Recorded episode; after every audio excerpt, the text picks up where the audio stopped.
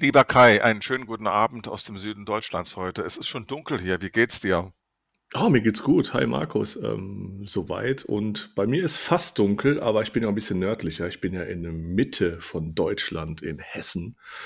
Und äh, bei uns ja, scheint noch mehr oder weniger die Sonne. Ja, das ist wunderbar, jedenfalls für dich. Ich denke mir mal, wir haben eine Menge Druck inzwischen, weil wir doch eine ganze Weile keine Aufnahme gemacht haben und jetzt müssen wir in den nächsten Tagen umso mehr tun und wir treffen uns derzeit für euch, die ihr uns jetzt zuhört, jeden zweiten Tag eigentlich schon beinahe, nach der Arbeit zum Abendessen. Richtig. Richtig. Nach der Arbeit, so ist es, so ist es. Ja. Da muss ich meiner Frau mal ein paar Blumen mitbringen oder so, ja, dass sie das mitmacht hier. Das würde ich dir auch unbedingt empfehlen. Wir sind heute auch wieder nicht allein. Wir hatten jetzt so einen Spaß und ihr hattet ja auch so einen Spaß damit, dass wir immer wieder von euch jemanden eingeladen haben und ein Gespräch zu dritt geführt haben. Auch heute ist das der Fall. Unser heutiger Gast äh, ist Dominik Schönfeld. Hallo Dominik. Ja, hallo, grüß euch. Wir freuen uns, dass du da bist und wir wollen mit dir heute irgendwie über die Payroll sprechen. Aber nicht nur. Ich möchte mal eröffnen mit einer ganz anderen Frage. Du warst ja mal jung, du warst ja mal ein Kind, du warst jugendlich und wahrscheinlich hast du nicht von der Payroll geträumt. Wovon hast, wovon hast du denn geträumt? Das ist eine sehr spannende Frage. Ich wusste zumindest, was ich nicht wollte. Das konnte ich schon mal ausschließen. Das hat vielleicht auch so ein bisschen mein, mein, meine Entscheidung, meinen Weg gesteuert. Als, ähm, wie soll ich sagen, nachwachsender Sohn eines Steuerberaters stapft man natürlich irgendwie auch automatisch in diese Felder rein, dass man mit einer FIBO Kontakt aufnimmt, in den Ferien auch so ein bisschen, in den Ferienjobs mal so die ein oder andere Buchhaltung, Jahresbuchhaltung macht oder so soll, soll er haben. Ne? Also alles ähm, wird einem da mitgegeben. Von daher war mir dann, als ich mich dem Abitur näherte, aber auch vollkommen klar, was ich nicht machen wollte, nämlich genau das. Und nachdem ich mir das ein bisschen umgeschaut hatte und äh, wenn man in der damaligen Zeit, ich meine, ich habe, wann habe ich Abitur gemacht? 1993 äh, das ist schon ein paar Runden her. Da war das dann mit der Berufsvorbereitung auch nicht so üppig gesät. Und da dachte ich mir, mach erstmal was, was Konservatives, was Sicheres, mit dem du umgehen kannst und habe dann erstmal angefangen, eine Ausbildung zum Bankkaufmann zu machen. Hab also dieses Sollern haben so ein bisschen mitgenommen, hab aber versucht, mich aus diesem Steuerberater, aus dieser Steuerberaterwelt ein bisschen rauszuhalten. Und habe mich erstmal in der Bankenwelt ausgetobt. Bankkaufmann gemacht, bin dann in verschiedene Konzerngruppen der Deutsche Bank gesprungen und ähm, habe da über Controlling bis hin zum Online-Banking damals viele Themen begleitet im Online-Marketing, bis dann so dieses erste Bankensterben einsetzte und dann habe ich mir gedacht, so, nee, das ähm, am, an meinem Job festhalten, nur um einen Job zu haben, das ist irgendwie nicht meine Überzeugung. Bin dann daraus abgesprungen und wie es sich dann sozusagen so ergeben hat, mein Vater als Steuerberater mit einer eigenen Kanzlei hatte auf einmal so ein Computerproblem und ich war damals ein bisschen auch im Online-Bereich und IT im Bankenwesen so ein bisschen mit unterwegs gewesen und dann drückte er mir irgendwann so eine CD in die Hand, da war so eine Lohnsoftware drauf und sagte, hier ist das Programm, wir müssen nächsten Monat mit der neuen Software abrechnen. Geil. Ja, und natürlich flippte das ohne Ende, oder? Einfach mal schnell installiert und dann hast du es doch mal eben schnell eingefügt, oder? Das war genauso, wie wir es alle kennen. Jeder sagt, das geht doch schnell. Aha. Machen wir mal die, eben, ne? Genau, die Realität zeigt aber, das funktioniert halt wirklich nicht so gut. Oh Gott. Ähm, hast du die IT äh, in der Bank kennengelernt? In Teilen, weil wir auf der, weil ich im, sozusagen in diesem E-Commerce-Bereich damals unterwegs war, als mhm. alle Banken ihre Portale und, und Partnerschaften da aufgebläht haben und die Webseite musste groß werden und man hat versucht, das Online-Geschäft ein bisschen zu pushen. Mhm. Ähm, von daher waren wir so ein bisschen mit dem IT-Bereich unterwegs, weil es halt irgendwann auch mal um, ja, ganz einfach auch sowas wie Mengen ging. Ne? Also wie viel, wie viel Traffic kommt da drauf? wenn man mit Partnern da was zusammen bewegt, was, was können die Serverlandschaften leisten. Und ähm, ich war dann sowieso auch in, in der ganzen Zeit nach der Schule gefühlt irgendwie derjenige, der irgendwie am meisten immer mit diesen PC-Standardsoftwaren sich herumgeschlagen hat. So, und ähm, deswegen hatte ich irgendwie diesen Stallgeruch, den wurde ich nie lösen. Lieber Dominik, jetzt muss ich leider trotzdem fragen. Und zwar nach dem Steuerberater, dem du entstammst und nachfolgst. Mhm. Der ist ja doch ein bisschen daran schuld gewesen, offenbar, dass du in der Pero gelandet bist. Ich will nochmal ansprechen auf die Lohnsoftware, die du da installieren solltest. Wie ging denn diese Geschichte nun weiter? Diese Geschichte ging genauso weiter, wie es der Albtraum eigentlich für jeden Lohnsoftwarehersteller ist. ähm, da wird, da wird so ein, so ein, so ein, so ein ungeschulter Anfänger auf eine Software losgeschickt und blockiert wochenlang die Hotline. Sehr gut. Sehr gut. Oh Gott. Äh, was ist eine Lohnart? ne, sowas, so, ne? so, so schlimm war es nicht. Es war allerdings so dieses Zusammenspiel der verschiedenen Stammdaten, möchte ich mal sagen, in so einer Software will heißen, ja, ja, wir haben Mandanten, wir haben Mitarbeiter, es gibt Krankenkassen, es gibt Finanzämter, ja, es gibt äh, auch Vortragswerte. Das alles musst du ja mhm. irgendwie zusammen vermengen, dann reicherst du es noch mit Lohnarten an mhm. und ähm, wenn du dann alles richtig gemacht hast, dann läuft das auf Knopfdruck. Aber du hast ja im Grunde genommen zunächst mal was Technisches gemacht. Du hast diese Software da angepasst, eingefügt äh, und dich mit der Hotline beschäftigt. Es ist der Weg zu einem aktiven Beschäftigung mit dem Thema Payroll doch noch relativ weit. Wie kam das denn? Dann hast du dann mit deinem Vater abends äh, Gespräche geführt bei Wein und Brot äh, zum Thema Entgeltabrechnung. So malerisch war es dann leider doch nicht.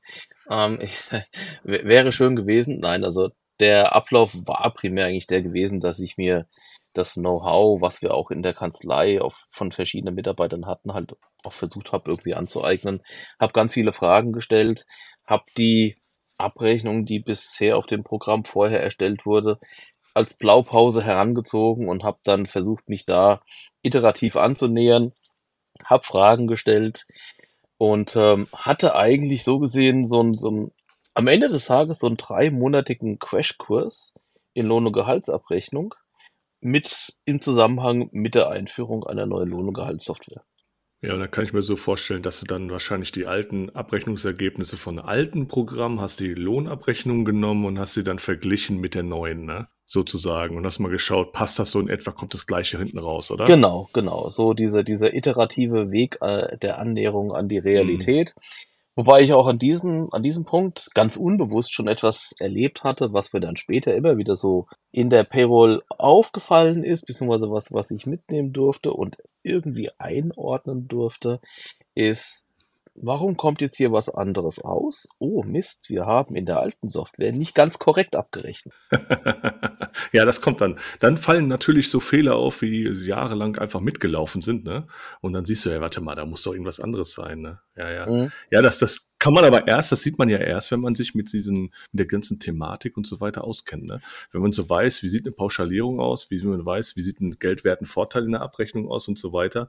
Erst wenn man eine Vorstellung hat, ne, davon, kann man ja erstmal nachvollziehen, was hinten rauskommen muss, ne? Und was fehlt. Und äh, vielleicht ist ja nur, einfach nur eine Lohnart falsch geschlüsselt oder sonst was, oder? Genau über diese Fallstrecke bin ich da gestolpert und ähm, mhm. ich meine, ich muss auch zugeben, also vieles von dem, was ich dort eingerichtet und zur Abrechnung gebracht hatte, habe ich getan. Die Zusammenhänge, die fachlichen Themen und die Auswirkungen, die sich insgesamt ergeben, die haben sich dann halt auch im, im Laufe der Zeit erst mir so wirklich erschlossen, warum das so sein muss. Man nimmt ja vieles erstmal hin, das ist die Erwartungshaltung, diese Lohnart mhm. muss diese, dieses und jenes Ergebnis und diese Berechnungsart und Weise irgendwie verursachen. Das Warum, das kam dann im Laufe der Zeit so ein bisschen später, wenn man dann auch die Muße hat, auch ein bisschen tiefer in diese Materie einzusteigen, weil natürlich, nachdem das Ganze dann irgendwann lief, und ich erinnere mich, wir haben damals diese Beitragsnachweise dann tatsächlich noch mit der Post zur Krankenkasse geschickt. so. Alter Schwede. Okay. Genau. Und dann kam irgendwann kam dann so dieser elektronische Beitragsnachweis.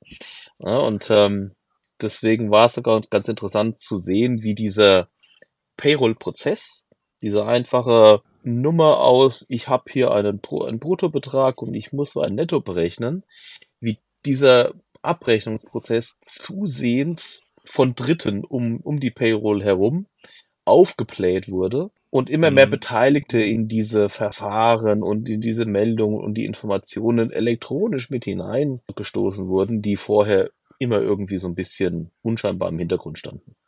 Das heißt also, du hast dich doch relativ tief äh, in die Materie hineingekniet, wolltest Dinge verstehen, hast über den Tellerrand hinausgeschaut, die Dinge auch äh, angeschaut, die ein bisschen weiter weg scheinen zunächst mal, also jenseits auch der Sachbearbeiterebene. Was war denn da eigentlich dein, äh, dein Ziel? Hast du da schon den Plan gefasst, na, ich könnte doch in dem Bereich tätig werden, könnte zum Beispiel auch bei meinem Vater in die Kanzlei einsteigen, diesen Bereich abdecken oder war das noch nicht so weit?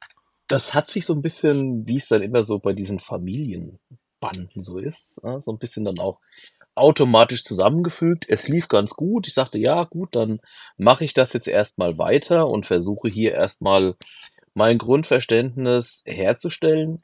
Und ähm, natürlich hat man dann im Zusammenspiel mit Mandanten auch diese ganzen ehrwürdigen Aufgaben. Da kommt dann alle vier Jahre kommt die Sozialversicherung vorbei, beziehungsweise die Deutsche Rentenversicherung Bund, alias Prüfdienst, und schaut sich das Ganze genau an. Hin und wieder kommt mal die Finanzverwaltung vorbei und sagt, wir machen hier mal eine Lohnsteueraußenprüfung. Und heitere Episoden hatten wir auch. Dann steht auf einmal auch der Zoll in voller Montur und Bewaffnung in der Kanzlei, ähm, weil irgendeiner von den Mandanten, die im Bau- und ähm, Messebaugewerbe unterwegs sind, irgendwie wohl aufgefallen ist. Und ähm, dem Zoll ist es ja erstmal egal, wo er hingeht. Der fährt erstmal in voller Montur auf. Von daher, es, war, es war spannend, aber dieses und dieses Feld, was ich dann begleitet habe, wurde dann Stück für Stück größer. Und nach so einigen Jahren konnten wir dann tatsächlich auch so diesen Weg so ein bisschen aufgehen, bzw. beschreiten, dass wir auch versucht haben, größere Mandanten dazu bewegen, dass sie uns doch ihre Informationen, die wir in der Payroll verarbeiten, auch irgendwie so als Datei schon mal rüberschicken können, dass wir halt von diesen manuellen Erfassungen wegkommen, um auch ein bisschen schneller zu werden. Weil zu der Zeit war halt tatsächlich Payroll, wie es halt manchmal in anderen Unternehmen heute noch ist, ein sehr manueller Prozess. Jetzt frage ich mich gerade so, da stand der Zoll bei euch auf der Matte. Ich habe das selber Gott sei Dank noch nicht miterlebt. Mhm. Wie lief das ab? Im Nachhinein ist es immer beeindruckender als in der eigentlichen Situation, weil wenn die, wenn mhm. die in so eine Steuerberaterkanzlei reinrennen, dann ist ja keine Gefahr im Verzug oder na, also man muss ja niemanden festhalten, weil es ging ja auch nicht darum, uns als Unternehmen zu prüfen, sondern man wollte Akten von einem Mandanten mitnehmen. So. Mhm. Und ähm, von daher sind die relativ freundlich, aber doch sehr bestimmt. Mhm. Nach dem Klingeln dann quasi zur Tür hereingekommen, haben sich in alle Räume verteilt, bis dann der zentrale Ansprechpartner dann irgendwie auch vorbringen konnte, um was es denn eigentlich geht. Also in der Zeit konnten wir, also ver äh, verlassen der Kanzlei oder sowas, war jetzt nicht unbedingt das, das prickelnde Thema. Hätte sich auch keiner getraut, ohne eine nasse Hose zu machen. Aber sie waren trotzdem umgänglich, weil, wie gesagt, es ging, es ging um den Mandanten. Man wollte Akten, weil wir haben auch gleichzeitig die Finanzbuchhaltung von dem gemacht und da ging es dann um Rechnungen mhm. und so weiter, die man halt dann direkt mitgenommen hat. Dann bekommst du noch eine Quittung ja, ne, über die Akten, die mitgenommen wurden. Mhm. Und ähm, dann ist so nach 35 Minuten oder sowas, ist der Spaß dann auch wieder vorbei. Ich würde mal gerne nachfragen an dieser Stelle. Äh, sind die denn, äh, wie sind die denn aufgetreten? Kamen die in Uniform? Wie viele Leute waren es? Äh, wie, wie, wie fing das Ganze an? Wie haben die sich vorgestellt? Und woraus hat sich ergeben, dass sich keiner von euch getraut hätte, das Büro zu verlassen? ähm, die kamen zu fünft. Oh, schlecht. Waren, ich sag mal, in der normalen Zolluniform, wie man sie vom Flughafen oder sowas kennt. Ähm, mhm. Aber an diesen Uniformen haben sie halt tatsächlich auch ihre Waffen dran. Ja? So, mhm. und ähm, in dieser vollen Montur, ja, die, die hatten dann halt nicht die bequemen Schuhe an, sondern die hatten dann schon eher die hohen Stiefel an. Ja, kamen die halt da rein und ähm, haben dann erstmal nach dem Chef verlangt und hatten dann sozusagen ihr Auskunftsersuchen da geschildert, dass es um, um, welche, um welche Firma es geht und dass der Firmeninhaber zu Protokoll gegeben hat, dass bei uns die, die Buchhaltung und die Lohnabrechnung erfolgt. Und weil man da über Auffälligkeiten gestolpert ist, braucht man jetzt die gesamten Unterlagen und Einblick in die Finanzbuchhaltung. Es war am Ende des Tages wirklich so, dass es nicht mal unseren Mandanten selbst betroffen hat, sondern einen seiner Kunden. Und mhm. ähm, mein der Zoll ist ja tatsächlich, und das finde ich mal ganz interessant, die einzige Behörde, soweit mir bekannt ist, die tatsächlich anlassunabhängig Leute festhalten und vernehmen kann. Alle anderen, wie Polizei oder sowas, die brauchen ja irgendetwas, was passiert ist. Autounfall, Mhm. Einbruch, wie auch immer. Also da gibt es einen Anlass. Der Zoll ist die einzige Behörde, die sozusagen auf der Straße vor dir anhalten können, steigen aus und nehmen dich komplett auseinander. Das ist auf jeden Fall eine sehr interessante Schilderung, weil äh, Kai, ich danke dir auch für die Nachfrage in diesem Zusammenhang. Natürlich haben wir das alle auch schon gelesen, was der Zoll für Mhm. Befugnisse hat, was gerade auch so mit äh, dem Thema äh, so Sofortanmeldung äh, Mhm, verbunden, Sofortmeldung, ja. Sofort, Sofortmeldung alles äh, verbunden sein kann und wie martialisch der Zoll auch unter Umständen auftreten kann. Das liest man ja normalerweise in der Zeitung. Deswegen war das interessant, von jemandem aus erster Hand zu erfahren, wie das in der Praxis aussehen kann. Sau interessant, sau interessant. Ich will es nicht erleben, Gottes Willen, aber äh, ich war ja bei der Bundeswehr, ich kann mir gut vorstellen, wie die dann auftreten, so in etwa. Also die haben jetzt wahrscheinlich nicht mit dem Black Hawk, sind sie nicht gekommen, sie abgeseilt und haben die Tür gesprengt. So stelle ich mir das nicht vor. Aber ähm, Mein Name ist, mein Name ist John Rambo. ja, genau. ja, genau. Die schulden uns 5 Euro äh, Steuern. Nein, weißt du, weißt du zufällig, um was es da ging, so im, im Nachhinein? Sozialversicherung, Steuern oder wahrscheinlich Steuern, oder? Umsatzsteuer. Ah, Umsatzsteuer, ah, das, das liebste Kind des deutschen Staates. Genau, Ja, ja. genau. Ja, okay. Ja, ja, das ist so interessant. Okay. Gut. Und du bist nicht in den Zoll gewechselt, weil die so gut aussahen. Nee, nee, also das, das nicht. Das wäre auch, glaube ich, nicht so ganz meine Welt, weil ähm, es ist ja schon so ein bisschen stupide.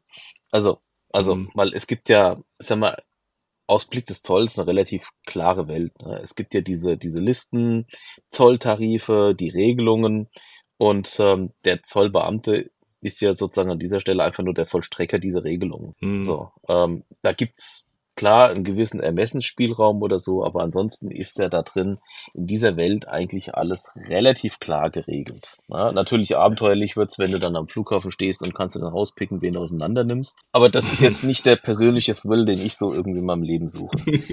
Also ich, ich, ich finde, in dem Zusammenhang ist es ja auch schön zu sagen, dass die Welt der Entgeltabrechnung entgegen der Welt des Zolles doch so spannend ist und so undurchsichtig bleibt, auch wenn man schon jahrelang darin arbeitet.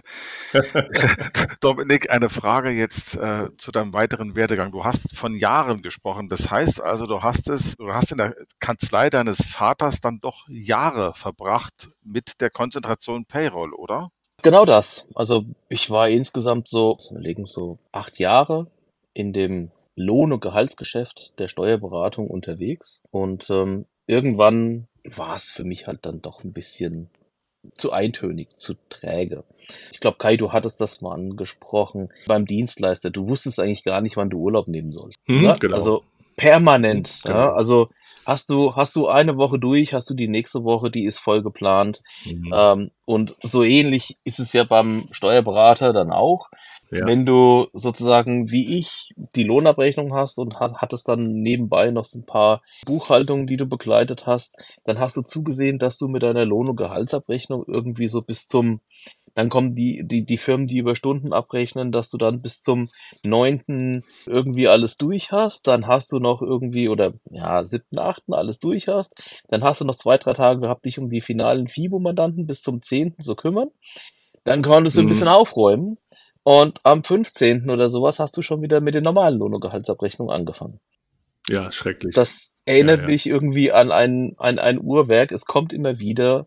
Es wird nur gespickt durch die diversen rechtlichen Änderungen, Mhm. die da immer wieder so reinfallen. Das ist so ein bisschen Mhm. die Würze, die du da mit erleben darfst. Aber ich habe mich dann irgendwann gefragt, Schönfeld, willst du das die nächsten 30 Jahre machen? Und Mhm. der kleine Typ da auf der Schulter neben mir sagte, nee. nee, lass mal. Und ja, just in diesem, in diesem, wie soll ich sagen, in diesem Zeitfenster der, der Unzufriedenheit, ja, tickerte mich dann jemand an und sagte, oh, du kannst Lohn- und Gehaltsabrechnung. Ich habe hier so einen Dienstleister, der sucht Leute, die Lohn- und Gehaltsabrechnung können für Implementierung von Neukunden. Bist du genau richtig. Ist genau deine Welt. Das- Du weißt es nur noch nicht. Sehr gut. Ja, gut, dann hast du das Hamsterrad der ganz normalen Gehaltsabrechnung im Prinzip mehr oder weniger verlassen und hast dich dann, bist dann zum Dienstleister gewechselt und hast dich dann um, um das Auto gekümmert. Ich sage immer, ich fahre das Auto nur, ich repariere es nicht und du bist dann dahin und hast unter der Motorhaube geguckt und hast dann angefangen, im Prinzip Mandanten aufzubauen, oder? In die Software oder so. So stelle ich mir das vor. So war es dann Softwareberater wahrscheinlich oder, oder Consultant, oder? Genau, genau. Also Arbeitstitel war da so HR-Consultant mhm. für Implementierung. Ja, die Kunden waren dann halt so ein bisschen größer, als du so normalerweise im, im Kanzleigeschäft hast. Dieses Bild vom Auto passt eigentlich ganz gut, weil es ist ja genau das. Ne? Also da gibt es einen Kunden, der bekommt im Katalog gezeigt, was es so alles gibt und konfiguriert sich sein Auto und sagt, ich hätte gern das, das und das. Mhm. Und dann kommt so meistens dann dieser traurige Augenblick der Wahrheit, wenn der Kunde dann das Auto sieht und sagt, ja, das ist ja toll, aber ich habe mir was anderes vorgestellt. Und das sind dann so diese spannenden Momente im Projektgeschäft, wo du dann anfängst, ja, also über, über Sollkonzepte, über äh, Change Requests, über kostenpflichtige mhm. Nacharbeiten und Zusatzaufwände und so weiter zu diskutieren. Das Interessante ist, dass, das ist so mein Erleben an dieser Stelle gewesen, die Implementierungen für Neukunden gerade im, im Payroll Outsourcing meistens doch ein bisschen kostenintensiv sind, sodass die Kunden erstmal froh sind. Und jetzt kommen wir so ein bisschen zu diesem Thema, warum Payroll eigentlich insgesamt für jeden extrem wichtig sein sollte. Es kommt am Ende des Tages dann doch irgendwann so die Abrechnung aus einem neuen System für die Mitarbeiter raus, wie sie sein soll. Mhm. Und wenn dieses System erstmal läuft und die, der Arbeitgeber, die Firma, der Kunde haben da eine fünf-, sechsstellige Summe ausgegeben, um das neue System zum Laufen zu bringen. So schlecht kann kein System sein, dass der Kunde nicht wieder abspringt. Und dann wird das auch erstmal weiter getragen und die Kunden ertragen dann halt manchmal über Jahre so diese, diesen Schmerz der Unzufriedenheit mit ihrem Abrechnungsdienstleister, weil es einfach niemand mehr wagt, ein Payroll-System zu wechseln. Ich würde ganz gerne mal bei dem Thema Outsourcing einhaken. Das ist ja spätestens seit Corona doch deutlich spürbar, dass der Hang zum Outsourcing gewaltig zunimmt aus verschiedenen Gründen. Wir wissen ja alle, dass es einen Fachkräftemangel gibt im Bereich Payroll dass die geburtenstarken Jahrgänge mehr und mehr auch in den Ruhestand gehen und es ein Loch gibt, ein Gap in vielen Unternehmen und man mehr oder weniger auch aus der Not heraus teilweise outsourced. Wie siehst denn du das?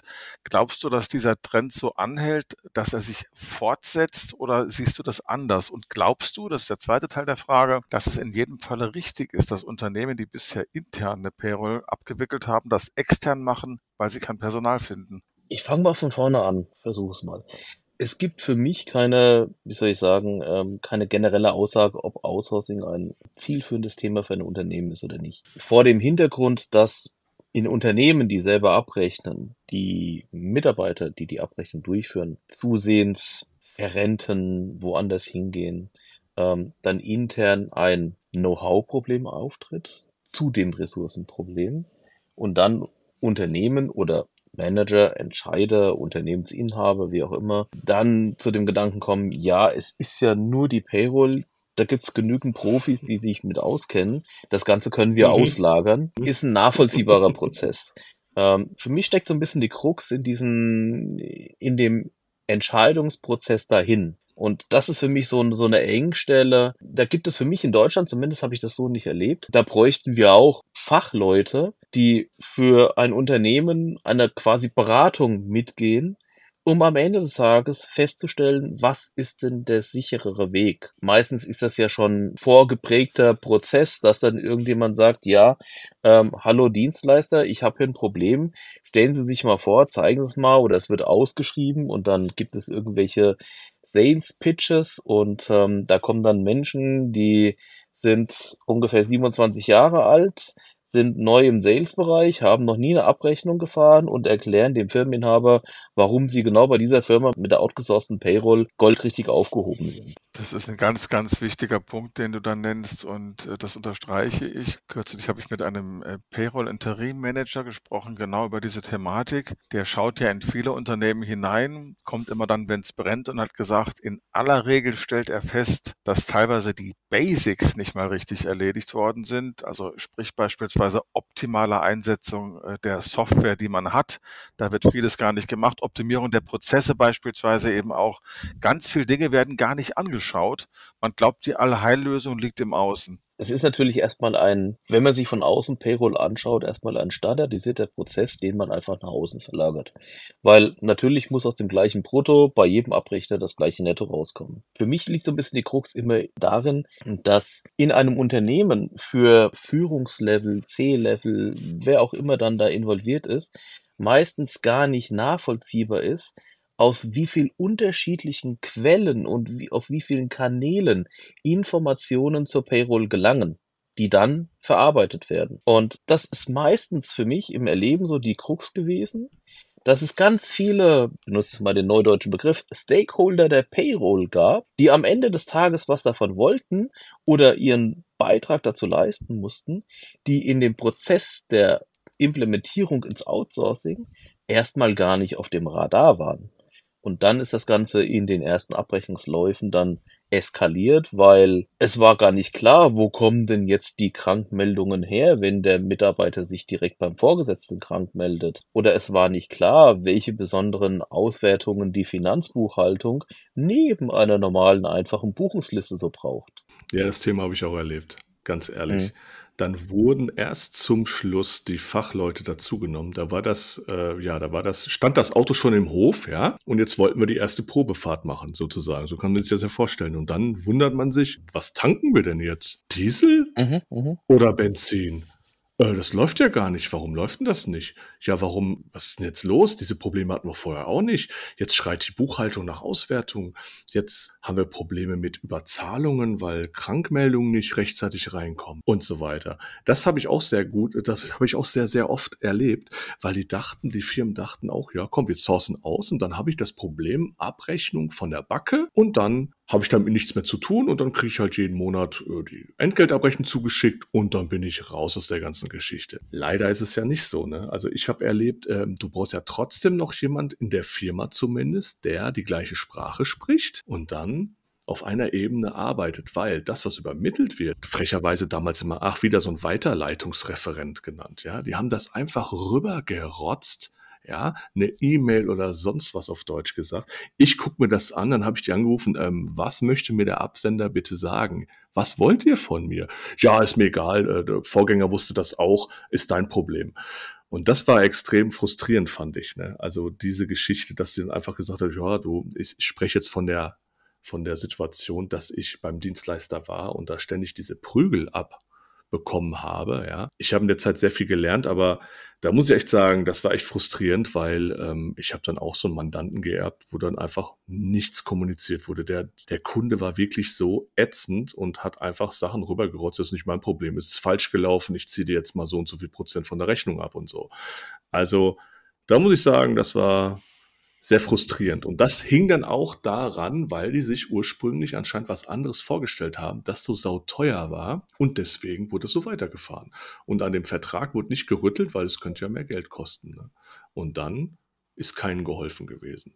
Hast du auch positive Beispiele beim Dienstleister? Also ich habe das versucht, ähm, wo ich dann äh, bei einer anderen Firma war, da habe ich versucht, immer mit dem Dienstleister ganz stark zusammenzuarbeiten, weil ich wusste, wie es ist auf der anderen Seite. Habe ich versucht, eine, eine Beziehung aufzubauen, mehr oder weniger. Und ich habe allen Leuten immer gesagt, ey, jetzt hackt nicht auf den Dienstleister rum. Wenn ihr ein technisches Problem habt, die gibt es auch nur weiter. Und wenn die zu wenig Techniker haben, dann dauert das halt seine Zeit. Da bringt es nichts, bei derjenigen einzuschlagen.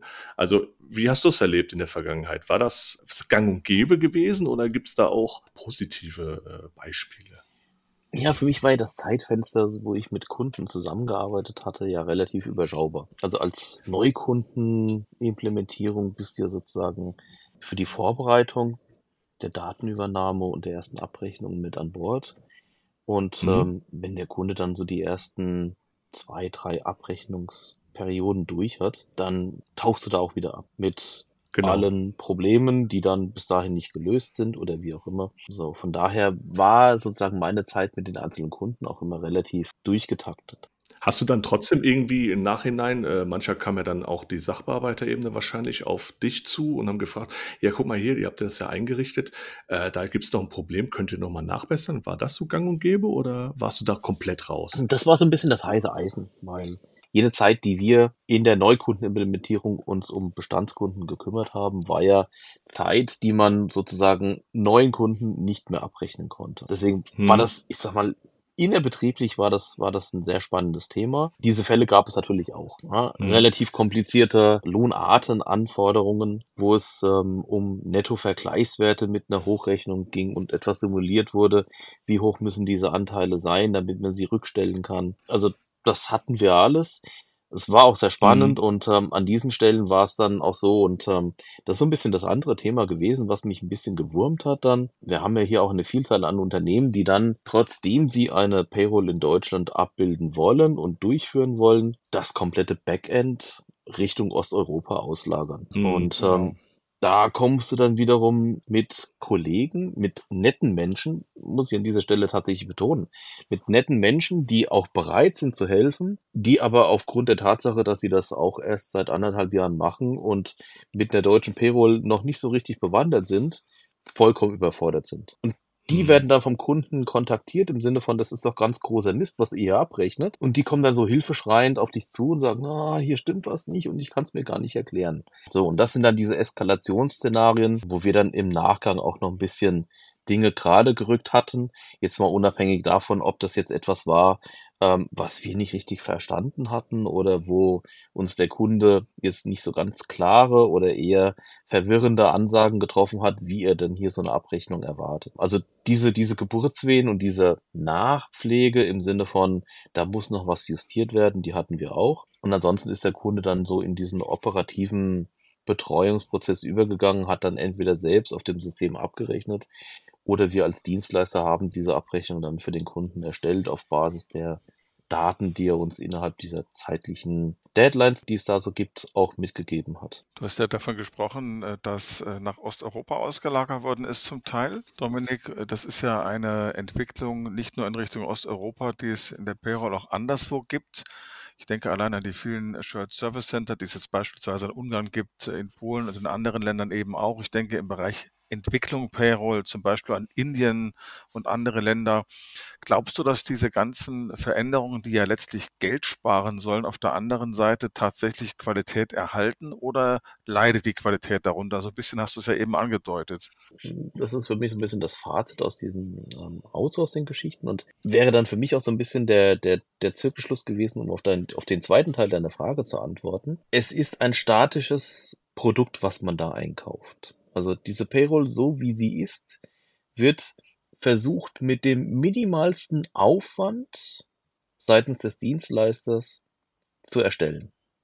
Darüber muss man sich klar sein, wenn man ins Outsourcing geht, weil auch der Outsourcer will mit diesem Produkt Geld verdienen. Das heißt, natürlich ist er bestrebt, diese Abrechnung mit so minimalem Aufwand wie nur möglich für den Kunden zu erstellen. Natürlich gibt es gewisse Qualitätsanforderungen und Merkmale, die man da kommuniziert, aber drumrum in dem Ganzen, was passiert, im Sinne von, wo sitzen meine Ansprechpartner, was passiert da, was bekomme ich aus meiner Payroll zurück, ist alles felsenfest zementiert und geregelt. Und wann immer der Kunde eine, ein Extra möchte, eine extra Auswertung oder kommt einen Tag zu spät mit seinen Daten um die Ecke, kostet es Geld. Ja, was ich erlebt habe, ist, ähm, dass viele Kunden den Dienstleister in der Art und Weise an, am Preis gedrückt haben, dass die natürlich keinen Bock mehr hatten, ja, warum sollte ich denn rechts oder links machen, noch was zusätzlich, weil ich verdiene gar kein Geld mit dir. Also kostet natürlich, oh, soll ich was extra machen? Das kostet natürlich.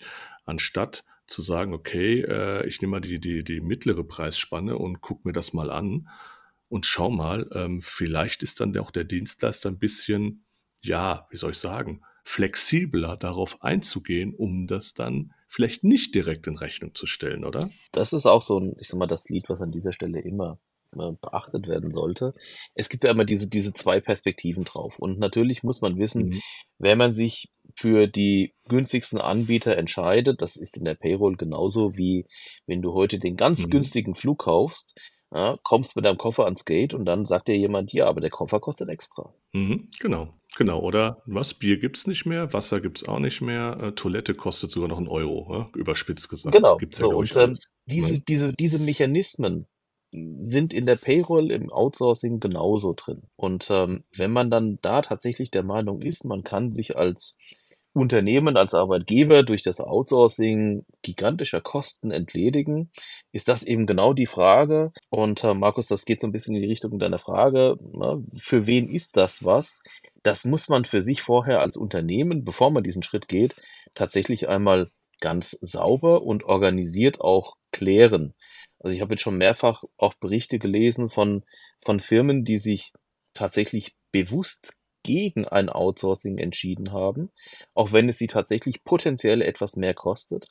Ganz einfach, weil sie zum Beispiel die Möglichkeit haben, Änderungen, die in die Payroll, in die monatliche Payroll einfließen müssen, noch drei, vier Tage später zu berücksichtigen, als es beim Dienstleister ist, weil der Dienstleister hätte das gerne je früher, desto besser. Und es gibt eine relativ frühe Deadline, wann man seine Daten beim Dienstleister abliefern muss, damit dann drei, vier Tage später eine Abrechnung da erstellt ist. Wenn man die selber macht, kann man Änderungen, wenn man es gut macht und gut steuert in den Prozessen, auch noch länger in die Payroll einfließen lassen. Ein anderes Thema war jetzt gewesen, was ich gelesen habe, da fand ich sehr spannend, dass sich Arbeitgeber aus dem Blickwinkel der EAU schon bewusst jetzt gegen ein Outsourcing entschieden haben, weil sie sagen, bis wir das zum Dienstleister gegeben haben und der Dienstleister hat das dann mit diesen Tagen Verzögerung abgerufen und meldet uns dann zurück, was aus, der, aus dem EAU-Abruf rausgekommen ist. Das machen wir einfach selber im Rahmen unserer Payroll und haben die Daten quasi in Echtzeit da. Ja, das macht ja auch Sinn bei dem Thema, ganz ehrlich. Wo ich gute Erfahrungen gemacht habe, also ich will ja nicht nur immer nur schimpfen über die Dienstleister oder umgekehrt, ja, sondern was gut funktioniert hat, war, die Payroll ist beim Kunden geblieben, aber die Technik, also, die wurde beim Dienstleister ausgezossen. Die haben sich dann um die Technik und um den Abrechnungslauf gekümmert. Das war echt eine gute Idee, weil du hast dann als Sachbearbeiter nicht mehr, du weißt ja, du bedienst das Programm, du bist in der Payroll, also musst du auch das System reparieren können. Das war immer so die gängige Meinung bei vielen Arbeitgebern, wo ich war. Mhm. Und da hatte ich das ausnahmsweise nicht. Da hatte ich das Thema, oh, technisches Problem, ich rufe mal den Dienstleister an. Und dann haben sie sich drum gekümmert. Also ähm, Hast du da, hast du da Erfahrungswerte, wie der Trend war? Ist das eher so fachlich auslagern oder technisch oder beides? Oder da gibt es ja immer so die verschiedensten Pakete, die man einkaufen kann. Also das Paket war, meine Erfahrung her, war es bis jetzt das Beste. Das hatte ich tatsächlich als Kunden auch, die mit einem Softwarewechsel, allerdings die sozusagen nur die Softwarenutzung bei uns eingekauft hatten. Wir hatten denen das System präpariert, haben alles eingestellt und dann hat der mhm. Kunde auch mit seinem in Deutschland gehaltenen Shared Service Center, weil es war ein Kunde, der bundesweit in verschiedenen Niederlassungen unterwegs war und auch in teilweise in verschiedenen äh, eigenen rechtlichen Arbeitgebern aufgeteilt war, dann entsprechend auf der bei uns gehosteten Software abgerechnet hat. Das ist eigentlich ein ganz charmantes Modell, da stimme ich dir vollkommen zu, weil dieser ganze technische Unterbau Ne? Und auch da kommt jetzt ein Update und dann musst du das wieder zur IT geben, mhm. musst dieses Update einspielen lassen und dann klemmt da irgendwas. Und da muss sich irgendein ITler mit dem IT-Support eines Softwareherstellers auseinandersetzen. Das funktioniert ja seltenst am gleichen Tag, wenn nicht mhm. sogar noch zwei Tage später. Das sind ja alles Stillstände, die du in der Payroll hast, die du eigentlich gar nicht brauchst. Von daher ist es ein sehr charmantes Modell, wenn du als Arbeitgeber in der Lage bist, beziehungsweise kein, kein Ressourcenproblem an Abrechnern hast und kein Know-how-Problem hast. Wenn es nur darum geht, da ist jetzt eine Software, die ist jetzt in die Tage gekommen, wir brauchen auch was anderes und wir wollen diesen Prozess auch einfach mal dazu nutzen, auf, ja, jetzt komme ich wieder mit diesen englischen Begriffen, in der Payroll auf Best Practice Ansätze umzustellen und wollen sich erklären lassen, wie kann man gegebenenfalls Fehlzeitenübernahme automatisieren und standardisieren, wie kann man diese Prozesse, die insgesamt vor dem eigentlichen Abrechnungsprozess in der Payroll im Unternehmen laufen, wie kann man die verschlanken, optimieren, damit das ganze Thema runder und zuverlässiger läuft, dann kann das eine sehr gute Lösung sein, tatsächlich zu sagen, wir nutzen diesen Softwarewechsel, um unseren Payroll-Prozess zu optimieren, aber wir lassen die Software einfach nur bei dem Dienstleister laufen, aber es sind trotzdem nach wie vor die Könige in unserer eigenen Payroll. Lieber Dominik, bisher vielen Dank. Das sind wirklich sehr, sehr tiefe Einblicke in deine Payroll-Welt, die jetzt ja nicht so unbedingt äh, die Payroll-Welt eines Sachbearbeiters ist, sondern in der du ganz andere Schwerpunkte gesetzt hast. Aber ich glaube, äh, es gibt noch eine Station, die du noch erwähnen solltest, so mit Blick auf die Zeit. Wäre es gut, wenn wir langsam zu der kommen. Also, dass du so ein bisschen von dem erzählst, was du heute tust. Hast du da Lust zu? Ja, gerne. Ich meine, wir, wir sind uns ja einig, Payroll ist ein geiles Thema. Ähm, von daher ich habe mich auch aus der Payroll nicht entfernt, bin ihr nach wie vor treu geblieben. Aber nachdem ich dann sozusagen beim Dienstleister auch so ein bisschen festgestellt habe, ja, das ist alles spannend und Projekte sind auch spannend, aber so richtig glücklich wurde ich da auch nicht. Und dann komme ich wieder zu dem Thema, ich brauche einen Job, wo ich glücklich bin. Wurde mhm. ich dann angesprochen von einem kleineren Unternehmen hier in Deutschland, die auf dem Steuerberatermarkt auch spezialisiert sind, die gesagt haben, wir brauchen oder wir wollen unser Produktportfolio um eine Lohn- und Gehaltsabrechnung anreichern, damit wir da komplett als Unternehmen auftreten können. Wurde ich angerufen, das wurde mir so erzählt und dann kommt die Frage, hast du Bock da drauf?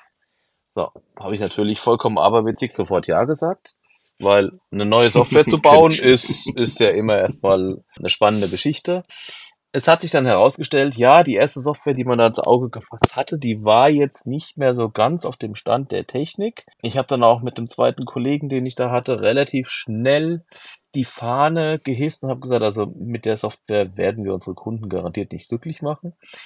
Ähm, dann sind wir losgezogen und haben eine, haben Alternativen gesucht, sind dann auf ähm, mit einem anderen Softwarehersteller zusammengekommen, wo wir dann sozusagen eine weit gelabelte Software eingekauft haben. Will heißen, die Software äh, gab es am Markt schon und wir haben einfach unsere Farben, unser Logo, unsere Firmennamen da entsprechend im Hintergrund verpackt und haben das dann als unsere Software verkauft. War ganz spannend, weil auf einmal stehst du in einem anderen Spannungsfeld. Da sitzen Kunden, die haben eine gewisse Erwartungshaltung und Steuerberater, Kunden haben da auch mitunter eine sehr eigene Erwartungshaltung oder eine sehr spezielle. Und dann bist du auf einmal zwischen deinem Kunden und einem Softwarehersteller gefangen, obwohl du eigentlich auch Softwarehersteller bist.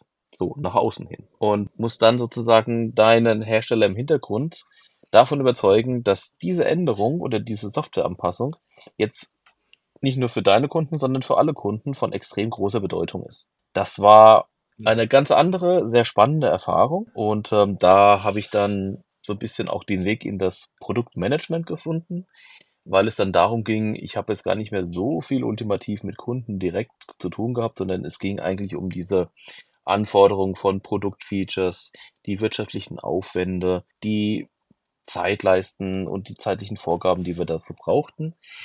Das war auch ganz spannend, aber dann klopfte dann nochmal ein anderer Arbeitgeber bei mir in die Tür. Der sagte das Gleiche nochmal, aber meinte es auch sehr ernst und sagte, ja, wir sind ein globales Unternehmen und wir wollen jetzt hier in Deutschland auch eine Payroll bauen.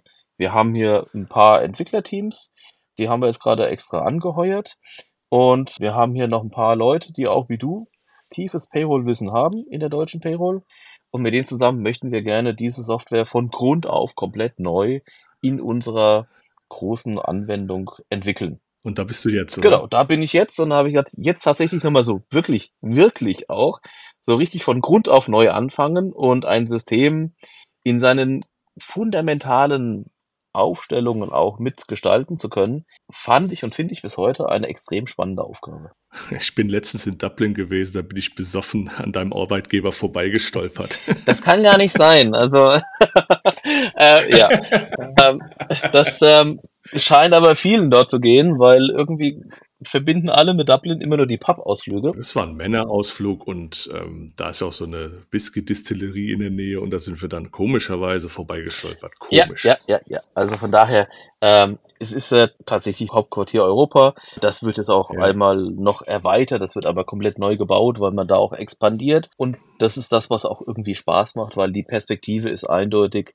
Es geht nach vorne. Ja, ich kann mir gut vorstellen, dass das ganz was anderes, wenn massiv da investiert wird. Das ist ja wie ein Spielplatz wahrscheinlich für dich. Ne? Du kannst einfach loslegen und da wird jetzt nicht auf den Groschen geguckt, oder? es ist nicht der endlose Wunschbahnhof, den wir da aufbauen können, weil mhm. natürlich, und ähm, das ähm, ist ja dann immer der spannende andere Punkt. Und jetzt kommen wir hier zu einem Kontakt, den wir auch immer wieder gerne in der, in der Payroll-Welt erleben. Da gibt es ja dann noch so eine ITSG. Und die sagt ja auch so globalen Herstellern, die es eigentlich gewohnt sind, dass sie überall auf der Welt eine Software raushauen können. Die sagt ja einem Softwarehersteller hier in Deutschland, kannst du gerne machen. Hier ist der Katalog, hier sind deine 500 Seiten das musst du, das musst du abdecken.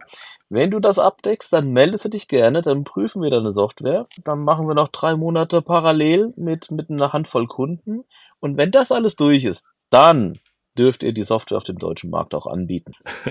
Und das ja, so, ist, so sind wir Deutschen, so ist genau, es halt. Genau, also ich habe es auch versucht, intern auch immer diesen Weg zu erklären, dass ich gesagt habe, wenn man in dieses Haus hinein will, muss man auch die sieben Regeln, die vorne an der Tür hängen, auch beachten. Ansonsten kommt man nicht rein. Das ist jetzt die nächste hochinteressante Station, von der du erzählt hast, das, was du aktuell machst, also bei einem Softwarehersteller in der Zertifizierungsphase für die Payroll in Deutschland. Lieber Dominik, wir haben dieses Thema, über das wir sprechen, nämlich Payroll heute in einer besonderen Weise umrundet, weil du wirklich viele neue Einblicke geboten hast, die wir bisher noch von niemandem so gehört haben. Vielen, vielen herzlichen Dank dafür. Ich hätte noch eine abschließende Frage. Ich glaube, Kai, du auch. Ich wüsste gerne von dir einfach noch, wenn du Kaiser von Deutschland wärst, dürftest du ja auch äh, über die Dinge der Payroll entscheiden. Welche drei Maßnahmen wären die ersten? Ich würde diese vermaledeite Regelung um den 37b und den geldwerten Vorteile, die sich daraus ergeben, irgendwie versuchen abzutrennen, weil das ist ein Unding sondersgleichen. Sehr gut. Und, und dann, was noch? Und dann würde ich tatsächlich überlegen, ob man diese Gesamtheit der Meldeverfahren nicht irgendwie standardisieren kann. Amen. Warum macht jetzt Sozialversicherung ein neues Portal für die äh, Pflegeversicherung? Ich verstehe das nicht. Warum gehen die nicht zur Elstern Datenbank und erweitern die? Aber gut, dann hauen wir mal ein paar Millionen raus und machen eine neue Meldestelle. Auch schön. Freut dich. Du hast wahrscheinlich dann auch ja, weiter einen Job, ne? Darfst du die Schnittstelle programmieren also, wahrscheinlich. Wer Payroll hat, hat sowieso eigentlich fast immer einen Job, weil auch wenn das leidige Thema immer Brutto für Netto ist, aber die Rahmenbedingungen ändern sich beständig. Ja, brutal die letzten Jahre muss ich auch sagen, die letzten Jahre waren brutal. Jetzt zack, auf einmal guck und dies und tralala und dann hauen wir mal was raus und neue Lohnart. Ein Traum. Aber ich muss immer wieder sagen, mein Job ist sicher. Das kann wahrscheinlich keine KI oder sonst was äh, erledigen im Moment. Und wenn, bin ich dann wahrscheinlich schon zu alt. Ey, Dominik, vielen Dank. Das war sauspannend, mal deine Perspektive zu sehen. Die Technik zu hören, ist auch mal sauspannend. Vielen Dank dafür. Ja, vielen Dank. Ja, freut mich. Hat mir Spaß gemacht. Ja, danke auch, dass ihr mir die Möglichkeit gegeben habt, hier auch mal eine andere Perspektive reinzubringen. Dann noch einen schönen Abend für dich und einen schönen Abend oder einen schönen Tag für euch, die ihr uns zuhört.